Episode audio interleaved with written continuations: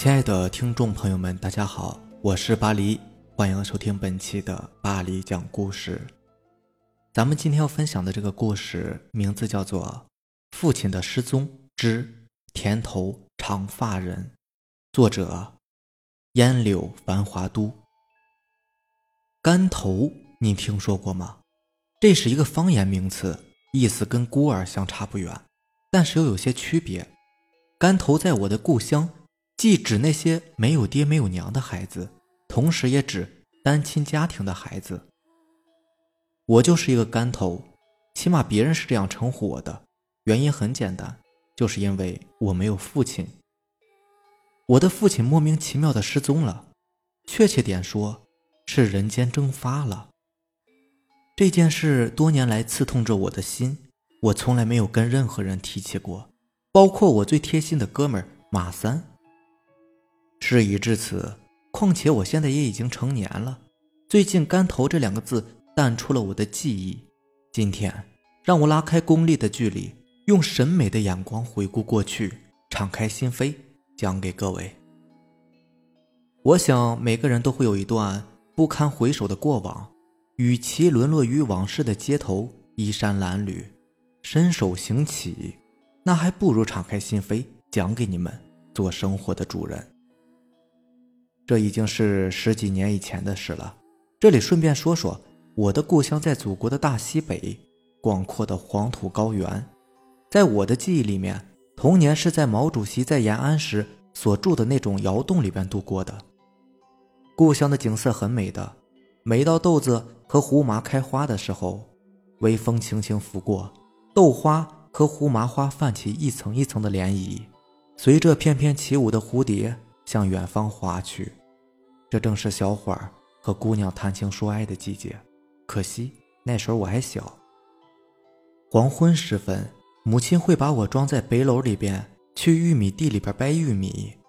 牧羊的姑娘们都会赶着晚归的牛群、羊群，脸蛋被晚霞映得红红的。等我再大一些，秋天便可以带着花狗狗去山谷里边逮肥美的野兔了。总之，我的童年。在父亲失踪之前，都还是很快乐的。家里的地不少，虽然都是旱地，起码也有六十多亩。记忆里，父母都是很辛苦的，尤其是在春耕的季节里，父母都会半夜起来套牛，我常会被吵醒。母亲帮着父亲套好一对牛之后，就会在灶台旁鼻涕一把泪一把的，用那麦盒烙饼子。父亲就早早的趁着天黑天凉。耕地去了，晨曦里，我常常会被母亲叫醒，去田地里边送饼子。每当到田地里，父亲早就已经翻出了好几亩的新地，而我的一杯水也在崎岖的山路里，由于贪玩，会洒的还剩半杯。父亲也从来不怪罪，我常常利用他吃饭的空档，躺在田地里边打滚看着天空的小鸟叽叽喳喳的飞过。记得那天早晨，雾气很浓，能见度不足五米。我和往常一样，挎着一篮子的饼子，提着一杯水去给父亲送饭。来到田里，我跟父亲翻出的仅有一米宽的新地，从田的这头走到那头，啥也没有找到。奇怪，每天他这个时候都能翻出好几亩地呢，今天是怎么了？人去哪儿了呢？开始我以为他是耕别的地去了，我跑遍了所有的地，山腰的、沟底的，一杯水洒上了一大口，我没忍住就把它喝完了。可是快到中午了，雾也散了，远远近近都看得十分清楚，可还是找不到他。何况还有两头大黄牛呢，到底哪儿去了？我垂头丧气地回到家里，累极了，坐在院子里的大杨树下面休息。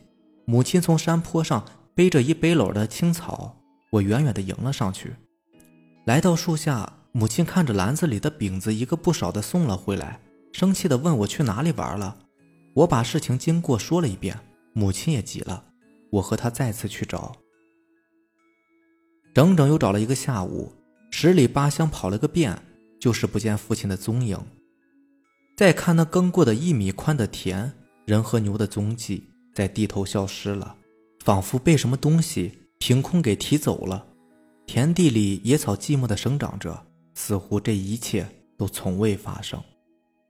就这样，我的父亲人间蒸发了。在父亲失踪后的一段时间里，母亲常常哭到半夜才睡，或者半夜醒来后接着哭。我也经常被吵醒，跟着母亲一起哭。我有一个姐姐和一个弟弟，当时我们还小，可想而知。母亲肩上的担子该有多重啊！农村的女人比城里的男人还厉害。如果说他们是花，我觉得也应该是菊花。虽然青春短暂，生命力却十分的顽强。我的母亲也是一样，没过多久，她就振作了起来。除了给我们三个孩子的缝补浆洗，田地里的活儿，他也是一把好手。从春耕到秋收，进行的很艰苦。却还是停了下来，只是很少再见到母亲的笑容。她给我们的颜色不是忧愁的，却是严厉的。话说穷人家的孩子早当家，我懂事早，所以母亲也经常对我说一些话。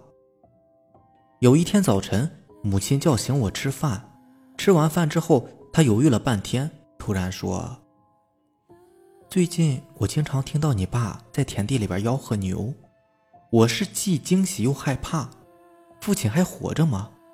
要是活着，为啥不回家来呢？这天后半夜，我被母亲吵醒了。微弱的灯盏下，她正在烧开水。我壮了壮胆儿，拿着电筒出了门。走的时候，告诉母亲说是自己出去解个手。父亲失踪时耕的那块地离家并不远，大约十几分钟的时间就能走到。夜很黑。电灯泡不怎么亮，虽然装有三节电池，但是由于时间久了，灯光也只有碗口般大小，昏昏黄黄的，倒不如灭了还好一些。我的心突突的跳着，周围安静极了，以至于感觉到耳朵的多余。人往往在这个时候容易产生幻觉，心理素质差的人估计会疯掉。快到地头的时候，突然被一声吆喝声给吓软了，人不由自主的跌倒，想要跑，当时感觉双腿被抽掉了骨头棒子，只有一滩烂泥。那声吆喝让我感觉非常熟悉，以前父亲在的时候，半夜我常被他套牛时的吆喝声吵醒，这分明就是他的声音。但是此时情况不同，我不敢贸然喊他。据说鬼在夺取人的灵魂时。常会伴着熟悉的声音喊你的名字，第一声你不能答应，第二声也不能。喊过三声以后，如果是鬼，他的声音就会渐行渐远；如果是人在喊你，他的声音依然洪亮，感觉就在附近。这是老人们说的，是说在黑夜或者看不见的情况下识别鬼和人的方法。与其说是老人们迷信，还不如相信他们的经验。俗话说。人活到老，经验经不了。当然，我听到父亲的第二声吆喝和第三声吆喝，声音很自然，感觉就在前面的不远处。我大喊了一声“爸”，没有任何回答。再喊，他还是不理我。我壮着胆子站了起来，向前摸索。父亲的皮鞭声，两头黄牛的喘息声，还有犁翻出新土的呼呼声，是多么的熟悉啊！一切就在眼前，但是我就是看不见。我急得再喊，倒霉的电灯也打不开。父亲还是没有理我，皮鞭在耳边呼呼的飞过，凉风嗖嗖，牛喘息着，犁翻着新土，渐渐的远了。我追到了田地那头，也就听不见了。我确信就是父亲，没有哪个儿子是对自己的父亲不熟悉的。可是他为啥不理我呢？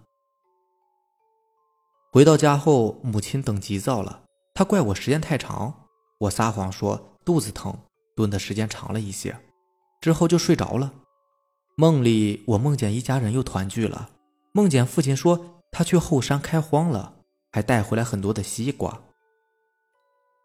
第二天夜里，我依然和母亲一起醒来，这次不是她吵醒的，而是惊醒的。我做了一个奇怪的梦，梦见父亲和牛。被绑在了田头的一个木桩上面，父亲向我招着手，示意我去帮他。我告诉母亲要出去尿尿，母亲从皮箱里面取出了三节新电池给我装上。不错，电灯的确亮多了。这天晚上我的胆子大多了，因为我知道那就是父亲。出了门，我几乎是跑着去田地的，电灯也一直亮着。不一会儿就来到了田里。今晚这里静悄悄的，一点声音都没有。我顾着跑向田地的另一头，当我快到的时候，听到了一个人的喘息声，仿佛在后面追着。我回头看看，电灯光的范围里一个人也没有。再看看前面，不远处模糊的有个人影，他在那里跪着。这不正是父亲吗？我一阵惊喜，大喊了一声“爸爸”，就向那个人跑了过去。你不会懂得一个孩子在长时间失去父亲后的感受。当时我激动的几乎忘了看清楚他。当我反应过来时，已经站在了他的背后。爸爸，我哭了，刚想伏在他的背上，这时他慢慢的转过头来，脖子发出机械般、摩擦般的吱吱声，听得让人汗毛倒立。灯光下。半米多长的头发垂到胸前，他的脸部惨白，没有任何的表情，像是一个假人一般，眼睛却夺人魂魄，红红的，像是要吸人血，嘴巴微微的张着，这哪里是爸爸呀？我一时竟呆在那里。这时，他慢慢的抬起一双长满黑毛的双手，做出要抓我的姿势，我被吓得丢掉了电灯。风一般的往回跑，不知跌了多少跤。至于后面啥情况，我没有回头看的机会。回到家后，我一把推开门，母亲正在烙饼，被我吓了一跳。此时我的衣服被冷汗湿透了，没敢告诉母亲，说是自家的花狗追我，就反锁上了门，上炕钻进了被窝，腿被摔得生疼生疼的。这件事后来我还是告诉了母亲，原因是她看见我瘸着腿走路。那天晚上我被摔得不轻，瘸了好久。她吓得吐舌头，面色增添了几分的忧愁。自此，我和母亲就再也没有听到过吆喝声，生活渐渐的变得平静起来。只是我对于那块田地心有余悸，仿佛是生命的禁区，从此再也不敢去那里玩了。这种平静的日子过了大概一年多的光景，我那小小的家又迎来了灾难的岁月。有好几个晚上，母亲总会叫醒我们。院子里面是熟悉的脚步声，父亲的脚步总是厚重的，走起路来腾腾腾的，踏的半个院子都在颤抖。然而，多少个夜晚，在希望和惊吓中，我们拉开了窗帘把电灯照在院子里时。空阔的院子里啥也没有，唯有那棵大白杨。淡淡的月光下，树枝的影子鬼爪般的胡乱的挥舞着。只是听得那脚步声渐渐的走远了。那些夜晚，大花狗会汪汪的叫到天明，听它那凄凉的嚎叫，让人更加担心。小小的院落里，娘几个被笼罩在恐怖的氛围里。终于有一天。我们再也忍受不了了，母亲带着我去镇上给舅舅打了个电话。第二天，舅舅带着几个小伙子，坐着一辆我第一次见过的大卡车，收拾了家里边所有的细软，带我们搬到了市里，唯独留下了我的大花狗。现在我已经长大了，想想这过去十几年的事，心头百般滋味掠过。昨天晚上，我的朋友马三。从英国回来了，他看完我的故事，感觉很惊讶。他是武术世家的子孙，我俩正筹算两把上好的大刀，打算改天去久别的故乡会一会那个田头的长发人。不知道他还在不在？说不好，父亲的失踪还和他有着密切的关系呢。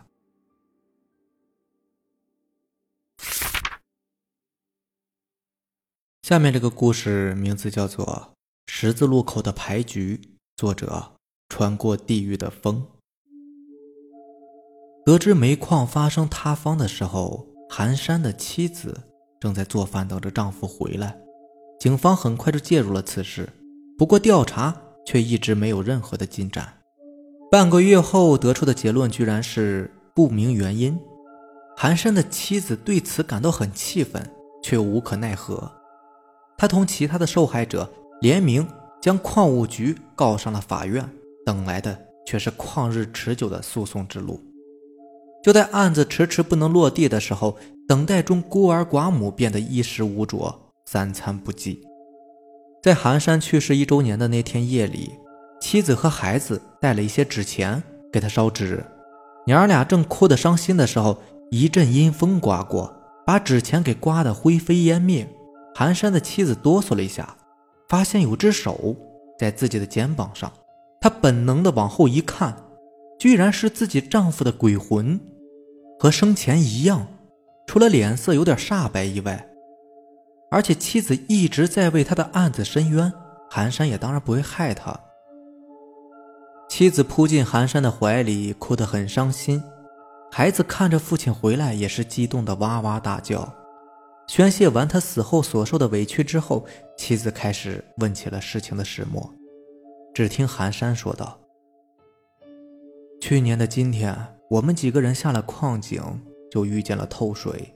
我们立即呼救，上边的人放了吊梯，一次只能上三个人，因此老韩和老田还有小尚先上去了。谁知道刚到半空，缆绳居然给断了，三个人硬生生的着地，结果都被摔成了重伤。后来再也没有进一步的抢救的措施了，我们这些人就被活活的淹死了。怎么会这样呢？那三个重伤要死不活的，那就是没完没了的事儿。还怕是无底洞，还不如都死了，就当成是意外事故，一次性赔偿了事。这就是他们的想法。那我该怎么帮你呢？我这次回来就是为了了结这件事，你就放心吧。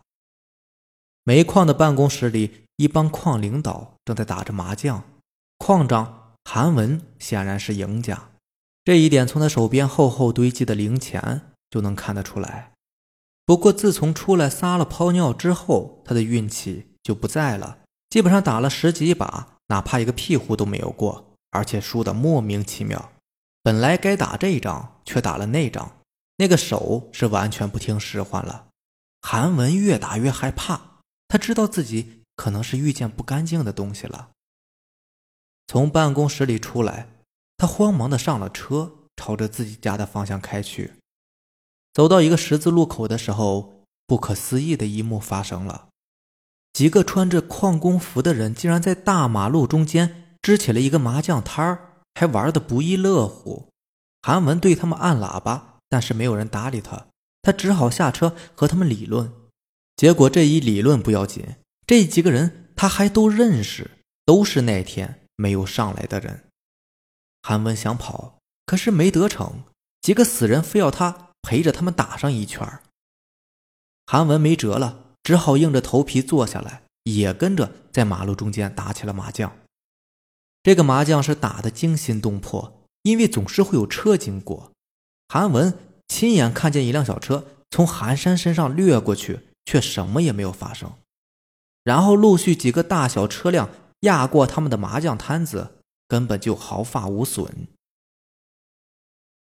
韩文慌了，他们是鬼，不怕车压，自己可是活生生的人呐，血肉之躯，要是被哪个不长眼的撞上一下，那可就报销了。他想起身逃跑，可是那个椅子就好像是粘在了他的屁股上一样，怎么也站不起来。韩文想来软的。求这几个鬼放过自己，可是好说歹说，他们就是不为所动，甚至都不愿和他答话，只是催他出牌。两把牌还没结束，水泥罐车呼啸着过来，韩文成了车下的冤魂。韩文的鬼魂看着自己残缺不全的身体，嚎啕大哭。只听其中一个鬼说：“别哭了，赶紧过来接着打吧，三缺一呢。”接下来几个密谋过这次矿事故的矿领导都遇见了这样的牌局，有几个的下场和矿长韩文一样，有几个侥幸逃脱，或者说是鬼故意放过他们的人，惶惶不可终日，最终选择了自首，并且公开了这件事情的来龙去脉。事情终于真相大白了，韩山和其他的工友的家属都获得了一大笔的赔偿，矿上的有关责任人。也受到了应有的惩罚。寒山的妻子和儿子来到了丈夫旁，告慰他的在天之灵。寒山这次没有现身，而是在爱人的背后默默的看着，看着妻子动情的哭泣，他抹了抹眼角的泪水，微笑着转身消失了。好了，这就是咱们今天的故事了，大家也早点休息吧。那让咱们明天见，拜拜。